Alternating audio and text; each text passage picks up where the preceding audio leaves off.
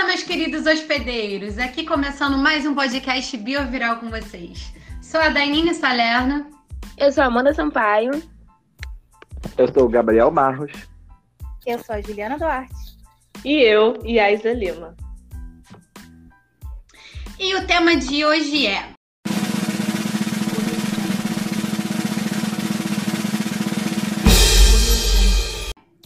Vírus. Aliadas contra as mudanças climáticas?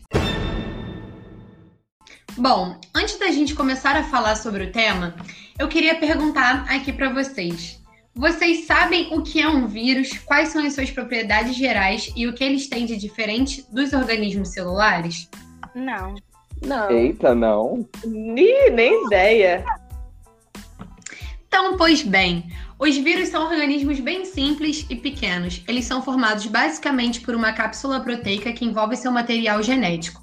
Dependendo do, do tipo de vírus, apresentam DNA ou RNA como genoma. São parasitas intracelulares obrigatórios, ou seja, eles precisam da célula do, do hospedeiro para sobreviver, visto que só são capazes de se replicar quando o vírus ou genoma viral entra em uma célula hospedeira permissiva. No interior dessa célula, então, hospedeira, o material genético, o DNA ou RNA do vírus, direciona a produção dos componentes das novas partículas virais. Essas partículas são produzidas a partir da montagem de componentes pré-formados. Engraçado como eles não possuem uma maquinaria completa de síntese de proteínas como nós, e nem possuem um metabolismo próprio. Eles dependem da célula hospedeira para a produção de energia. Também vale a pena de destacar que os vírus conseguem reconfigurar o metabolismo do seu hospedeiro, ou seja, eles mudam intracelularmente o metabolismo daquele ser para otimizar a produção viral. Por não possuírem estrutura celular e nem metabolismo próprio, não são considerados entidades vivas, porém cientistas discutem essa questão até hoje. Nossa, eles podem ser super perigosos então, né? Ah, com certeza. Mas calma, também não é para tanto desespero. Os vírus estão presentes em todos os lugares do planeta Terra. Eles infectam todos os seres vivos. Porém, nem todos possuem um impacto negativo para a saúde ou para o bem-estar de seus hospedeiros.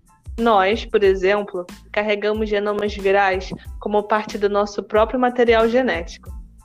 Caraca, que maneiro isso! Pois é, minha cara amiga. Por isso que no assunto do bioviral de hoje iremos falar sobre os vírus, mas sobre os vírus oceânicos. Vocês sabiam que cerca de 200 mil vírus podem ser críticos para os ecossistemas marítimos, para as cadeias alimentares e para a regulação do clima? Esses microorganismos, que estão presentes nos oceanos e representam 60% da biomassa dos seres vivos, desempenham funções essenciais e atuam como uma bomba de carbono para mitigar o aquecimento global. Estando presentes em todos os lugares do planeta e, principalmente, no ambiente marinho, os vírus podem infectar importantes microorganismos fixadores de gás carbônico que habitam nos oceanos. E quem são esses microorganismos fixadores de gás carbônico, na verdade? Bom, eles são seres que compõem mais da metade da biomassa dos oceanos e, dentre as suas funções, está a principal fonte de produção de oxigênio. Durante esse processo, esses microorganismos absorvem cerca de 25% do gás carbônico lançado na atmosfera e os utilizam para produzir carbônico orgânico, o qual vai constituir sua própria biomassa posteriormente. Vocês sabiam que os oceanos absorvem metade do dióxido de carbono que as pessoas bombeiam para a atmosfera terrestre? Pois é, a perda da biodiversidade prejudica cada vez mais a capacidade do oceano de produzir alimento, manter a qualidade da água e de se recuperar de diversas perturbações. No ambiente marinho, a grande maioria da biodiversidade está contida na fração microbiana, a qual contém procariotos e micróbios eucarióticos que representam 60% de sua biomassa. Os números da biodiversidade microbiana são baseados em alguns locais muito bem estudados. para a gente poder ter como base. A chave para a gente avaliar as mudanças na biodiversidade dos ecossistemas marinhos é melhorar a nossa compreensão dos níveis atuais de biodiversidade microbiana, dos padrões de distribuição e saber quais são seus fatores ecológicos. Apesar de seu tamanho minúsculo, os vírus desempenham um grande papel nos ecossistemas marinhos e nas cadeias alimentares.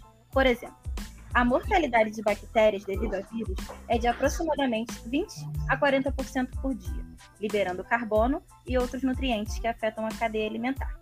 Além da mortalidade, os vírus podem alterar as trajetórias evolutivas das comunidades microbianas e o ciclo biogeoquímico a partir de alterações nos processos metabólicos da fotossíntese do hospedeiro, assim como no metabolismo central do carbono e no ciclo do nitrogênio e do enxofre. Tá, pessoal. Então, já falamos aqui que estima-se que os oceanos capturam pelo menos metade das emissões de carbono causadas pelo homem. Então, é notável que a modelagem de genes para o ecossistema tenha colocado vírus como os agentes centrais da bomba biológica do oceano. E você me pergunta, qual seria o problema dessa bomba de carbono? O problema é que caso haja um desequilíbrio entre duas populações que realizam a fixação do gás carbônico, fazem com que ele não aumente na atmosfera. Logo, o processo reverso pode acontecer. Isso contribuiria para aumentar a crise climática e o aquecimento global.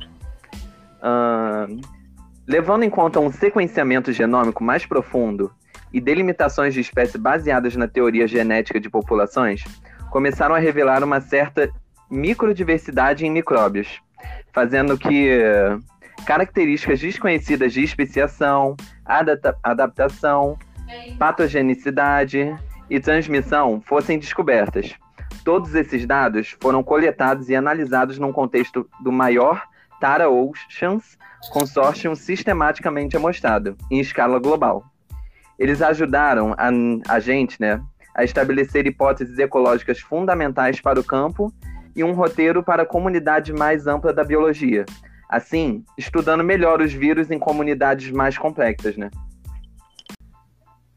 A partir desses dados e desse estudo, então, foi analisado que os vírus marinhos podem ajudar a levar o carbono das águas superficiais do oceano para as profundezas, mantendo-o assim longe da atmosfera. Com isso, agora nós sabemos que esses vírus podem infectar organismos ligados a esse gás carbônico e por isso, é necessário que haja um equilíbrio entre as duas populações para manter a fixação desse gás, para que ele não aumente na atmosfera. Então, agora, nós sabemos que o monitoramento dos vírus oceânicos é fundamental para compreender seus potenciais efeitos em relação às mudanças climáticas e outros aspectos ecológicos. Com esse novo mapa de diversidade de vírus desenvolvido, cientistas puderam explorar e manipular essas áreas específicas do oceano, podendo acompanhar de forma mais sucinta o transporte de dióxido de carbono realizado das águas rasas para as profundezas dos oceanos pelas comunidades virais. Esse foi mais um podcast do Bioviral. Obrigada por, nos acompanhar até aqui e tchau, tchau! Tchau. Tchau. Boa noite. Boa noite. Bom dia. Boa noite, Paris. Bom dia, Brasil.